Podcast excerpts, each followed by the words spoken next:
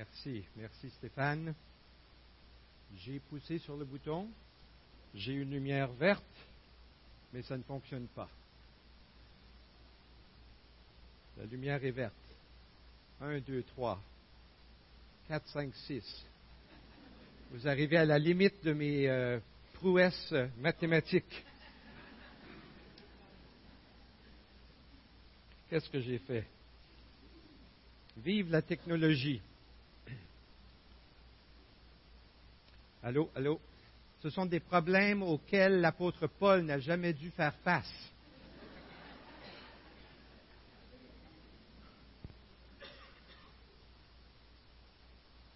OK, c'est bon. Je peux faire comme notre sœur qui chante si bien sans amplification et utiliser ma voix stentorienne naturelle, mais on va essayer, voir si la technologie vient se joindre à nous. Il semblerait que non, donc je parle fort. Vous m'entendez en arrière? Si tout à coup ça se met à fonctionner et que ça devient fort comme le tonnerre, bien criez ou faites-moi signe, ça fonctionne maintenant. Oui? Ah, merveilleux. Quelle belle assemblée! Vraiment, euh, je suis béni, je suis heureux d'être avec vous ce matin. En réalité, à mon âge, je suis heureux d'être n'importe où.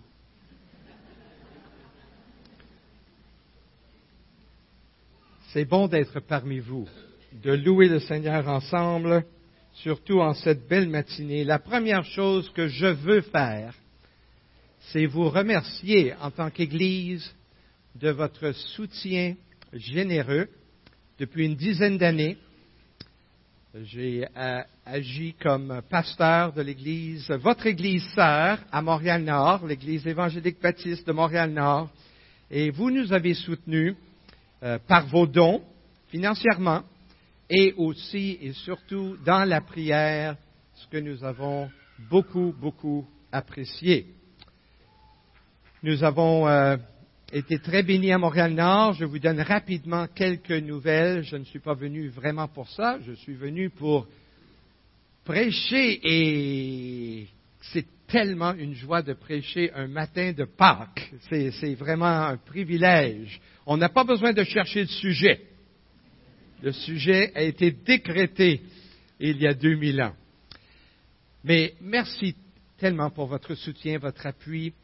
Euh, dans les dernières années, Dieu nous a bénis. Euh, nous cherchions depuis une dizaine d'années un bâtiment. Euh, nous sommes passés d'une petite assemblée d'une vingtaine de personnes. Le Seigneur a béni. On était rendu à à peu près 200 personnes, mais toujours dans les mêmes locaux, le même local loué, très bien situé sur le boulevard Henri Bourassa, près de Pineuf, à Montréal-Nord. Vous savez que Montréal-Nord, c'est un, un des quartiers défavorisés de Montréal, beaucoup d'immigrants. On a vu beaucoup de Haïtiens, beaucoup de Camerounais et d'autres Africains venir au Seigneur, surtout aussi des Québécois, euh, euh, laine, comme on dit. Euh, nous avons été très bénis, mais on était toujours dans ce petit bâtiment qui pouvait euh, accueillir, on pouvait asseoir 65 personnes. Et puisqu'on était 200, bien on était rendu à, vous avez vécu deux cultes, oui? Nous étions rendus à trois cultes dans notre petite salle, deux le matin, un le soir, pour accommoder ces gens. Et nous prions et cherchions depuis presque dix ans pour un bâtiment. Et il y a trois ans de cela, le Seigneur a finalement ouvert les portes pour que nous trouvions un garage un garage à vendre. Nous avons acheté le garage et nous l'avons, j'allais dire rénové, mais nous l'avons converti. Nous avons converti le garage en euh, salle de réunion où nous pouvons, c'est très très bien, euh, et euh, nous pouvons asseoir 225 personnes. Euh, nous continuons avec une belle assistance de 200 personnes les euh, dimanches matins. Les frères et sœurs sont maintenant à Montréal-Nord en train de louer le Seigneur comme nous le faisons ici euh, ce matin. J'avais un autre une autre grande requête auprès du Seigneur. Premièrement, que le Seigneur soit glorifié et qu'il, que sa paix règne dans l'Église. Et nous avons connu dix années de paix grâce à vos prières. Merci d'avoir prié pour nous. Une Église en paix est un beau témoignage à Dieu. Toutes les églises de Dieu devraient être en paix. Malheureusement, vous le savez comme moi, si vous avez un peu d'expérience, ce n'est pas toujours le cas.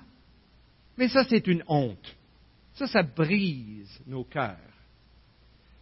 La volonté de Dieu, c'est que nous vivions en paix. La paix de Christ qui habite en nous, chacun et en communauté. Et nous vivons cela à Montréal-Nord. C'est mon, je, ne connais pas les, détails de votre vie d'église, mais je, je, ressens que vous êtes une église en paix qui a la joie du Seigneur en vous entendant chanter ce matin.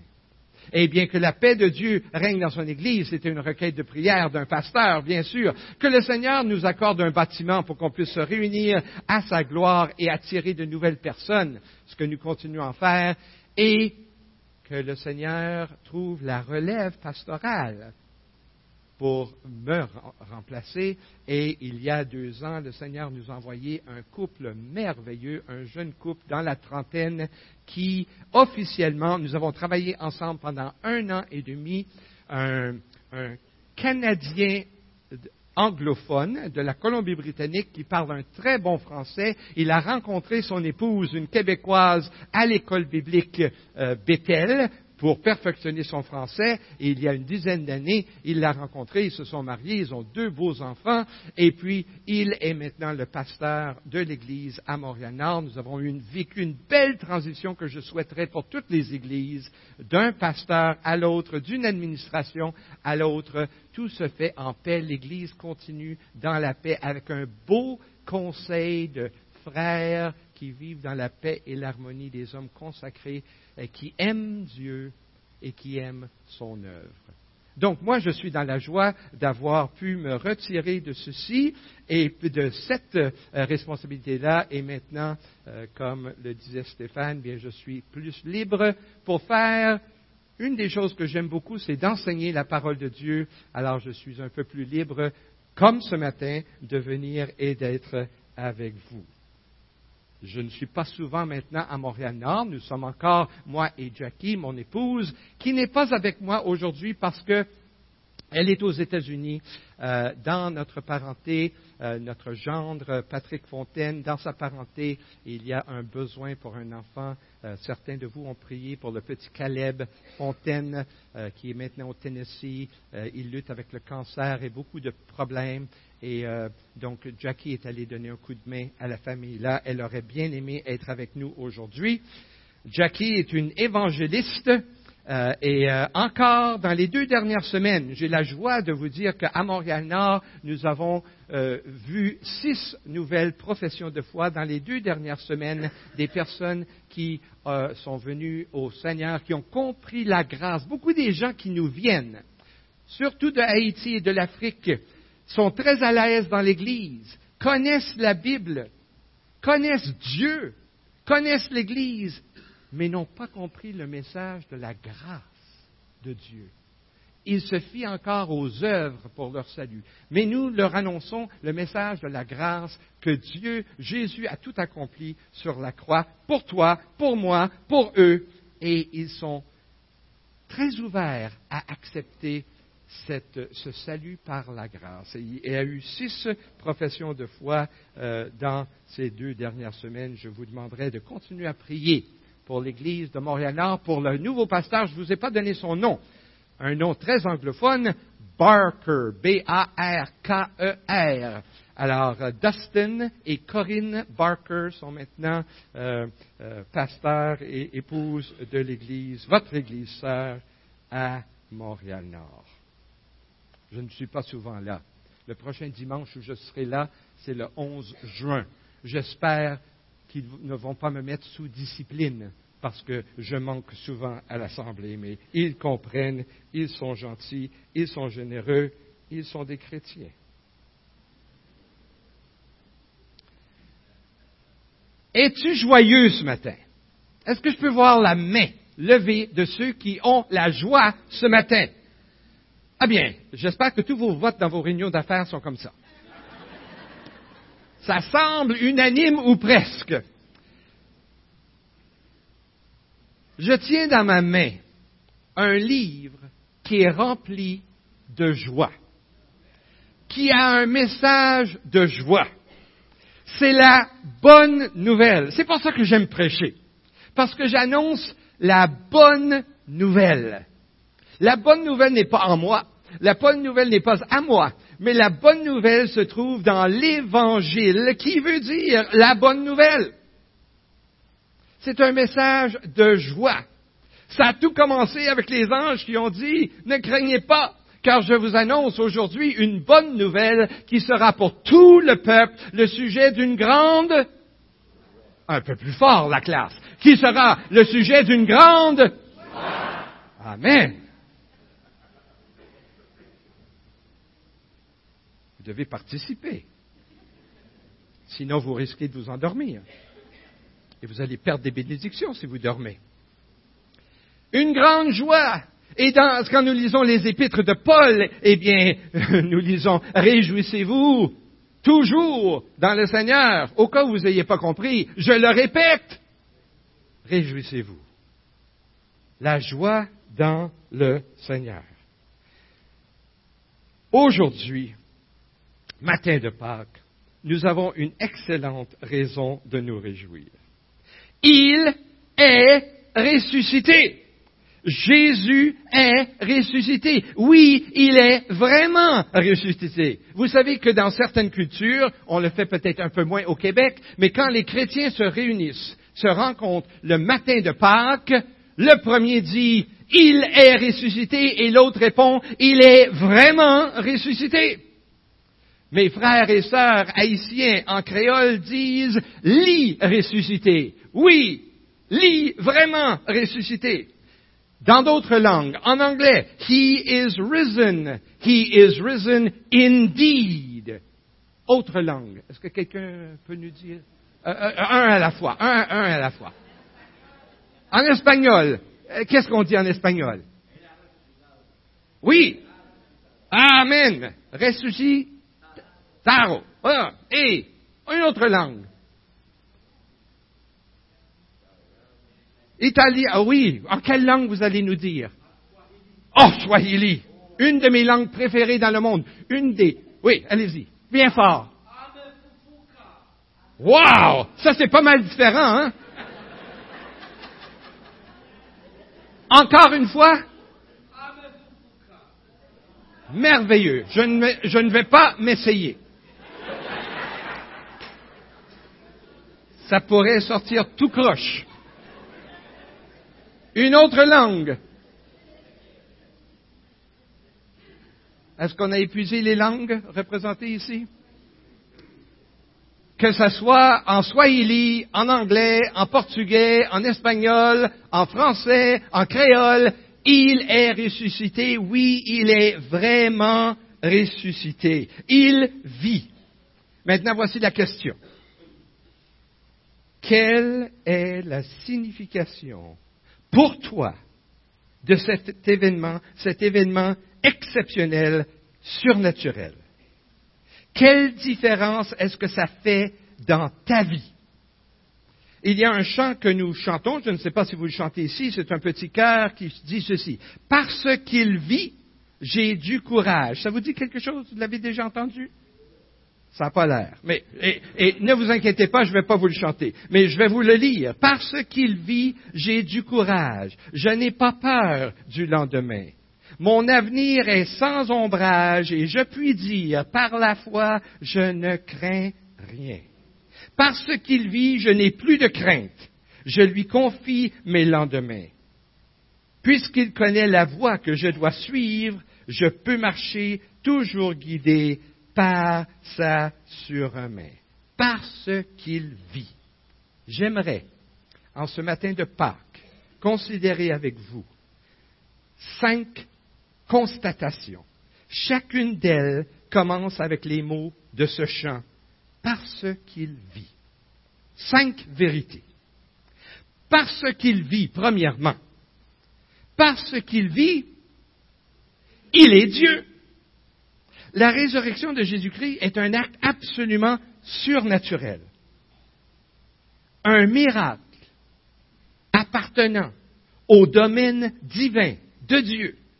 Sa résurrection est une preuve de sa divinité. On peut le dire comme ça. Il est Dieu parce qu'il vit. Il vit parce qu'il est Dieu.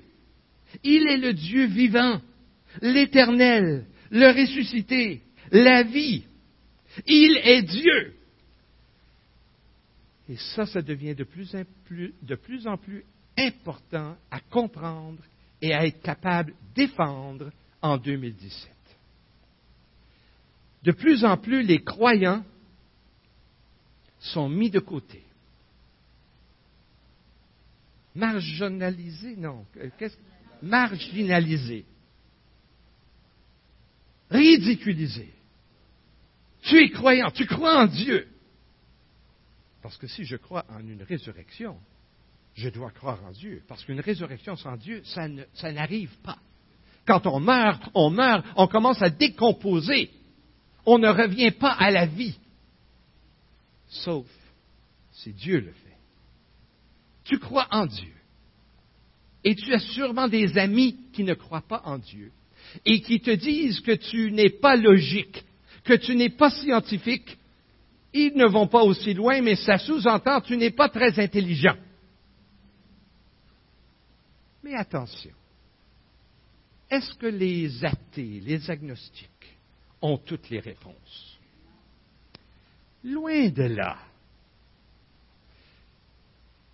Cessons de nous trouver toujours sur la défensive et allons gentiment, respectueusement sur l'offensive. La prochaine fois que tu jases avec ton voisin, ton collègue, ton camarade au travail, à l'école, de ces choses, et qu'il rit du fait qu'on puisse avoir la foi en Dieu en 2017, pose-lui quatre questions, quatre incontournables. S'il n'y a pas de Dieu, comment expliquer qu'un univers existe?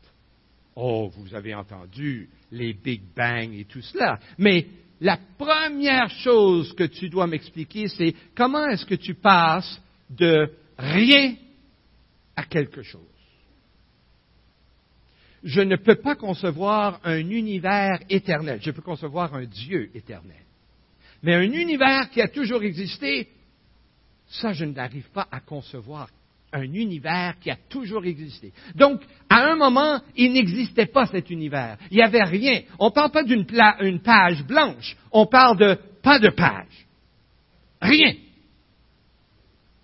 Et tout à coup, une seconde plus tard, il y a quelque chose.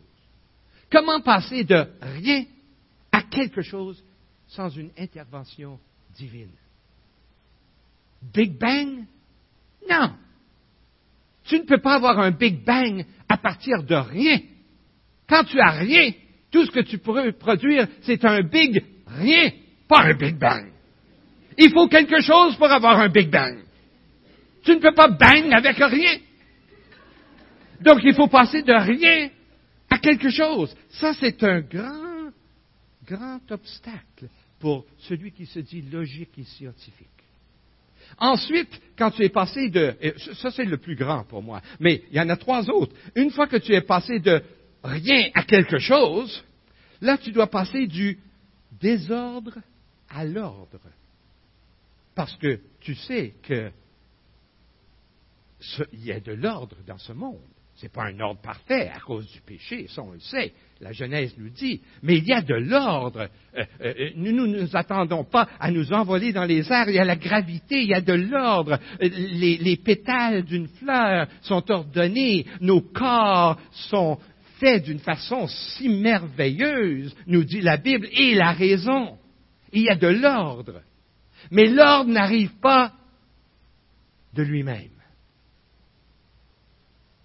Si vous voulez la preuve, qui ici a des enfants? Vous avez des enfants? Euh, Gardez votre main euh, si vous avez des, euh, si vous avez des ados ou vous avez eu des ados. Alors, si vous voulez la preuve que l'ordre n'arrive pas tout seul, allez dans la chambre de votre ado. Nous avons eu quatre, quatre bénédictions, quatre enfants, quatre enfants. Alors, on a fait le mieux avec qu'on pouvait avec nos enfants, loin d'être parfait. Mais une chose où on n'a jamais réussi, c'est de leur faire nettoyer, arranger, ranger leur chambre. Ça, c'est un combat qu'on a perdu quatre sur quatre. Alors, finalement, on s'est dit, il y a d'autres batailles à, à, gagner. Je fermais la porte. C'est ton désordre, vis dedans. Un jour, notre, une de nos filles, quand elle était ado, elle s'en allait travailler dans le camp, au camp des boulots, pour, pour, pour l'été. Et puis, euh, elle m'a demandé si je nourrirais son poisson rouge dans sa chambre. J'ai dit, bien oui, ça me fera plaisir. Alors, aux deux, trois jours, je devais aller mettre quelques euh, flocons là, pour le poisson rouge. Mais avant qu'elle parte, heureusement, je suis allé voir, elle était au sous-sol à ce moment-là, elle avait la chambre au sous-sol. Et j'ai dit, je ne veux pas dire son nom là, pour, mais, j'ai dit, ma chère fille, euh, je, ne peux pas me, rendre au pot parce qu'il y a à peu près un mètre de décombre là. Je vais me briser une jambe. Alors, si tu veux que je nourrisse ton poisson, il faudra que tu nettoies ta chambre. Elle a dit, correct, correct, tout va, bien. Puis là, elle est partie. J'aurais dû vérifier avant qu'elle parte. Parce que quand je suis descendu le lendemain pour aller faire mon devoir paternel, j'ai vu que tout était correct. Elle avait fait un chemin. Jusqu'au poisson rouge. Pas de danger pour tes jambes, papa. Alors, l'ordre ne vient pas tout seul. Encore une fois, il faut un plan. Un plan divin pour de l'ordre dans l'univers. Alors tu dois passer de rien à quelque chose. Ensuite, tu dois passer du désordre à l'ordre sans Dieu.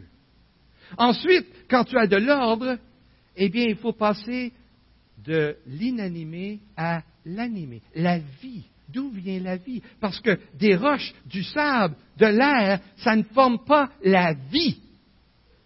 Tu passes de la non-vie à la vie toute une étape, ça, pour que ça arrive tout seul. La nature s'en occupe. Et quatrièmement, tu dois passer de l'irrationnel au rationnel. L'homme, la femme, un être rationnel. Nous avons la raison. D'où vient cette raison? Comparé aux, les plantes ne raisonnent pas. Les animaux ne raisonnent pas. Ils ont certaines capacités, les animaux. Mais un maringouin ne pense pas, ah, je vais aller le piquer lui et pas elle. Non, non, non. Il fait ce qu'il doit faire, mais il ne raisonne pas. Votre chien que vous aimez beaucoup, j'ai rien contre les animaux. On n'en a pas eu. On a eu quatre enfants, c'était assez.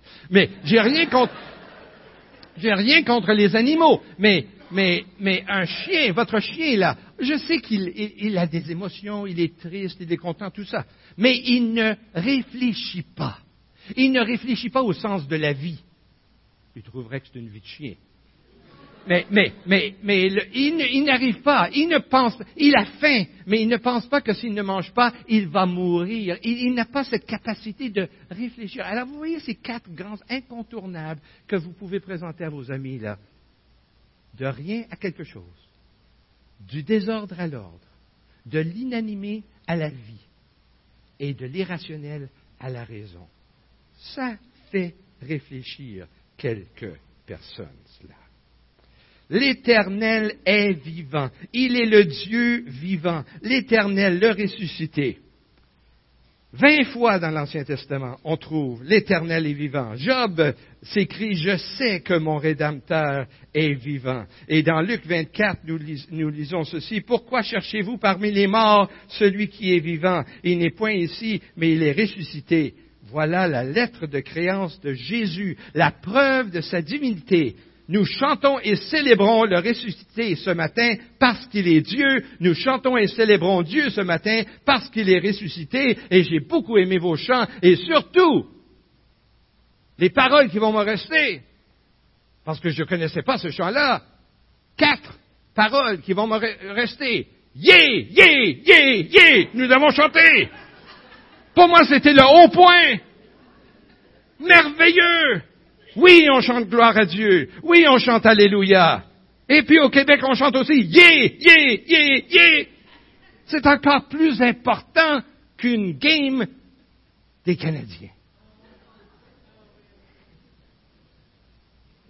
Là, je sais que je suis sur un terrain. Euh, il est ressuscité. Il est Dieu. Parce qu'il vit. Premier point. Vous voyez qu'on va être ici jusqu'à deux heures. Premier point. Il, parce qu'il vit, il est Dieu. Il est Dieu parce qu'il vit. Deuxième point. Parce qu'il vit, parce qu'il est ressuscité, la parole prophétique est accomplie. Nous lisons, Jésus a dit à ses disciples qu'il allait mourir, être enseveli et ressusciter le troisième jour. Vous pouvez lire ça dans Marc 8, 31, dans Marc 9, 31, dans Marc 10, 33. Chaque fois, Jésus annonce la résurrection. Et c'est basé sur le psaume 16, verset 10 qui dit, Car tu ne livreras pas mon âme au séjour des morts, tu ne permettras pas que ton bien-aimé voie la corruption. Oui, on peut appliquer ça au roi David. Mais les actes nous disent, lorsque Pierre a prêché à la Pentecôte, lorsque Paul a prêché à Antioche, il utilise Psaume 16 pour démontrer que ce n'était pas de David que ça parlait, parce que David a connu la corruption, mais que c'était aux descendants de David, encore plus grand que David, le Seigneur Jésus-Christ lui-même. Et le Nouveau Testament utilise le psaume 16 pour démontrer que Jésus est Dieu, qu'il est la vie et qu'il est ressuscité. Tout l'Ancien Testament est là pour nous préparer pour Jésus. Ceux qui étudient ces choses ont compté 333 petits détails de la venue de Jésus qui sont déjà annoncés dans l'Ancien Testament, écrits des centaines d'années avant que Jésus vienne. On peut regrouper ces prophéties qu'on appelle des prophéties messianiques en une soixantaine, une soixantaine de prophéties majeures annoncées à propos de celui qui devait venir. Une de ces prophéties, c'est à propos de sa résurrection. Je trouve que ceci aussi m'aide dans ma foi et m'aide dans mon témoignage de démontrer que cette Bible est un, un, livre qui est fiable. En passant, dans deux semaines, j'aurai la joie, le privilège d'annoncer la parole au camp des boulots avec vos ados et jeunes gens. Est-ce qu'il y en a qui iront? Est-ce, est que votre Église participe? Je ne sais pas. Mais euh, je vous invite, je pense qu'il reste des places au camp des boulots pour une fin de semaine pour les jeunes. Et le sujet on m'a demandé d'apporter la parole et le sujet que j'ai choisi, c'est la fiabilité de ce livre, parce que tout se passe là. Si ce n'est pas la parole de Dieu, on perd notre temps. Parce que c'est sur ça que je base ma vie et mon éternité. Et une des preuves, pour moi, que ça c'est la parole de Dieu, c'est que des centaines d'années avant que Jésus vienne, nous avons une soixantaine de prophéties qu'il a accomplies. Si ça vous intéresse, j'ai ici une feuille. J'oublie où je l'ai trouvée, mais je l'ai traduite en français. Et ici, j'ai 60 prophéties. Où, euh, c'est quoi la prophétie? Où est-ce que ça se trouve dans l'Ancien Testament et où est-ce que c'est accompli dans le Nouveau Testament? Deux côtés, 60 prophéties. Très, très intéressant, tout ce qui est annoncé à propos de Jésus. Si ça vous intéresse, j'ai des copies avec moi. Vous venez me voir après et je vous offre une de ces copies, mais ce n'est pas gratuit.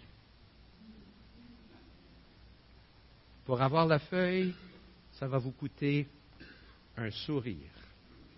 Vous venez me voir, Vous me donnez la main, vous souriez et vous aurez votre feuille. c'est intéressant de faire ça comme une étude biblique, de vérifier chaque référence, Ancien Testament et accompli dans le Nouveau Testament.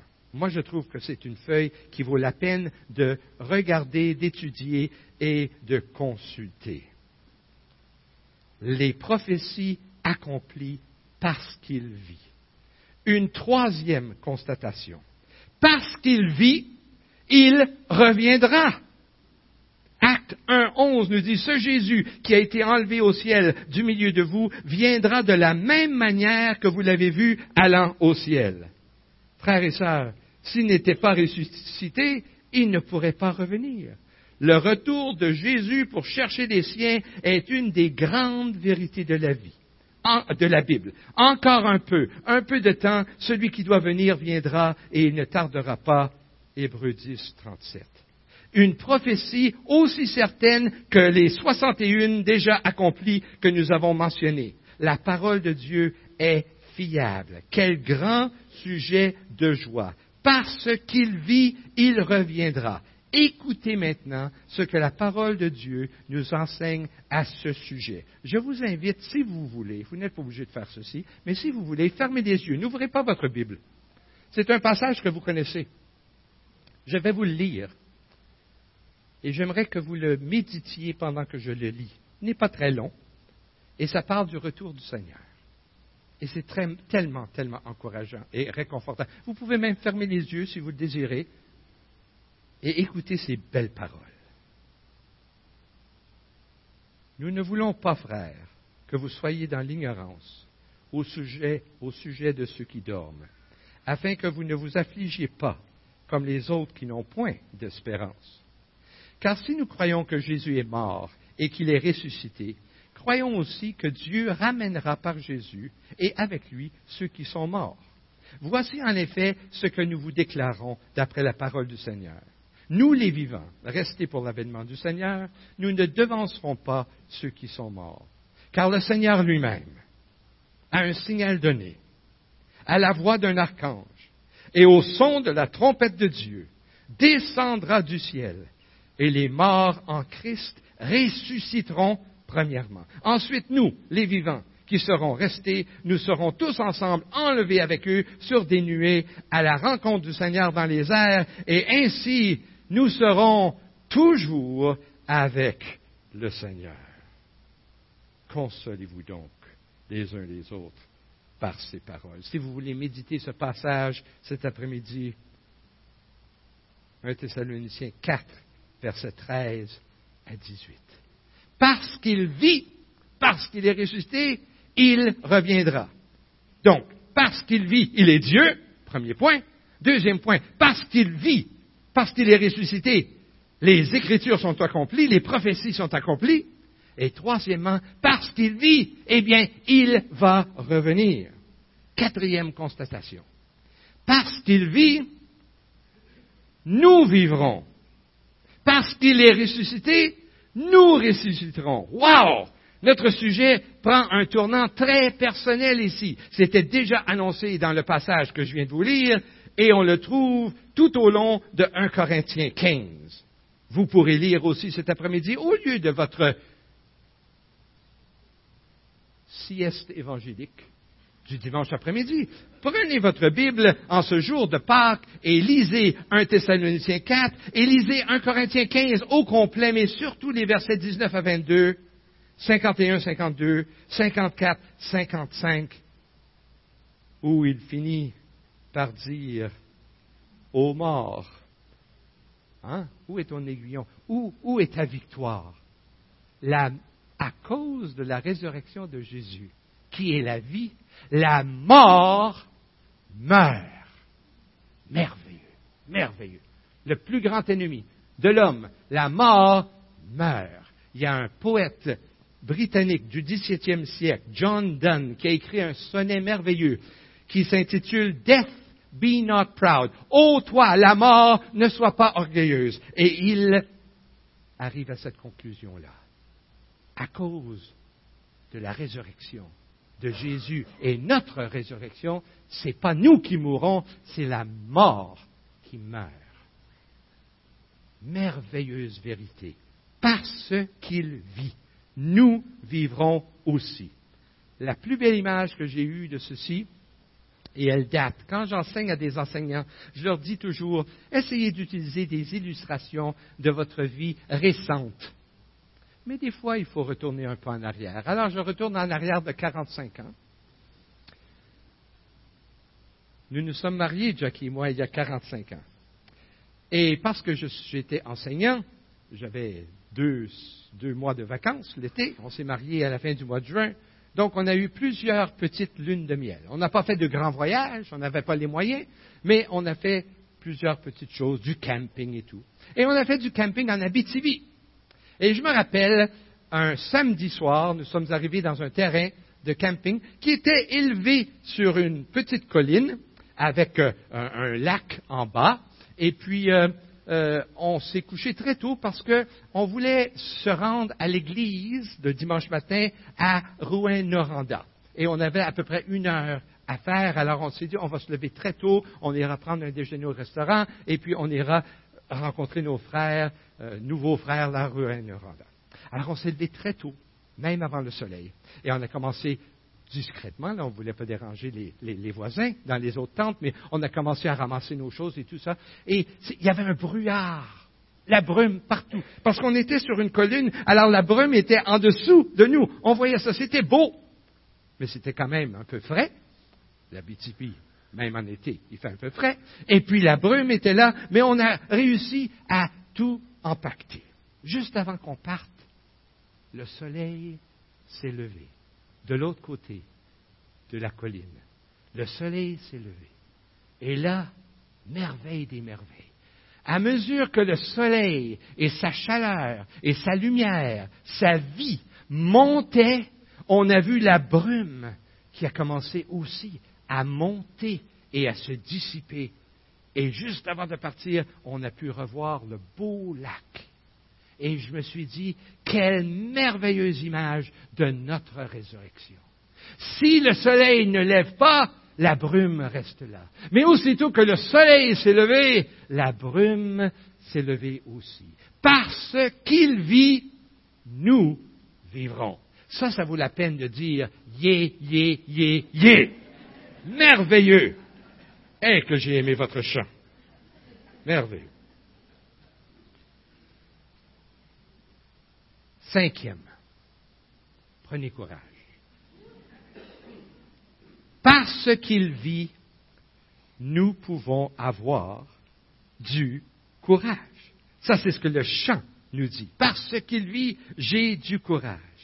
Parce qu'il vit, parce qu'il est ressuscité, parce qu'il est Dieu, je peux avoir du courage pour la vie quotidienne, qui n'est pas toujours facile plus j'avance en âge, plus je me rends compte que la vie n'est pas facile.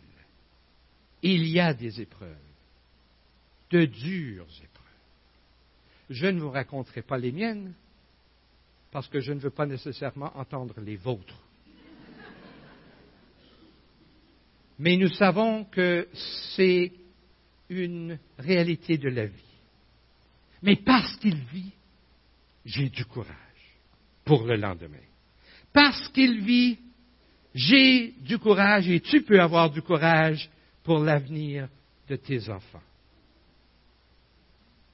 Parce qu'il vit, nous pouvons avoir une vie de paix, de joie, d'amour. Parce qu'il vit, nous pouvons faire face au lendemain. Et le message biblique de Pâques, c'est Il vit. Mais maintenant, 1 Corinthiens 15, 20, mais maintenant, Christ est ressuscité des morts. Les anges ont dit, Luc 24, versets 5 et 6, Pourquoi cherchez-vous parmi les morts celui qui est vivant? Il n'est point ici, mais il est ressuscité. Récapitulons. Cinq constatations. Parce qu'il vit, nous savons qu'il est Dieu. Voulez-vous le dire avec moi? Nous savons qu'il est Dieu. Nous savons qu'il est Dieu. Encore une fois, parce qu'il vit. Et nous savons aussi que la parole prophétique est accompli. Parce qu'il vit, nous savons que la parole prophétique est accomplie, avec plus de conviction. La parole prophétique est accomplie. Parce qu'il vit, il reviendra. Parce qu'il vit, parce qu'il vit, nous vivrons. Parce qu'il vit, et parce qu'il vit, nous avons du courage. Parce qu'il vit,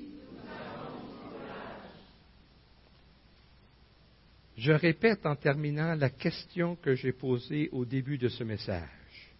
Quelle est la signification pour toi de cet événement exceptionnel, surnaturel? Quelle différence est-ce que la résurrection de Jésus fait dans ta vie? Quelle différence est-ce que sa résurrection fera dans ta vie cette semaine? J'aimerais prier avec vous.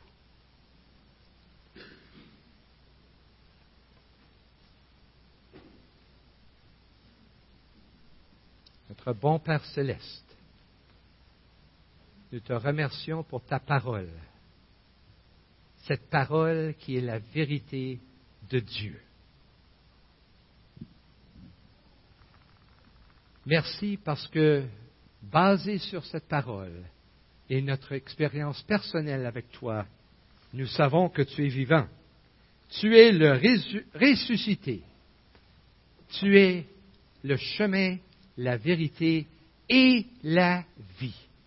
Et en toi, et en toi seul, nous avons la vie.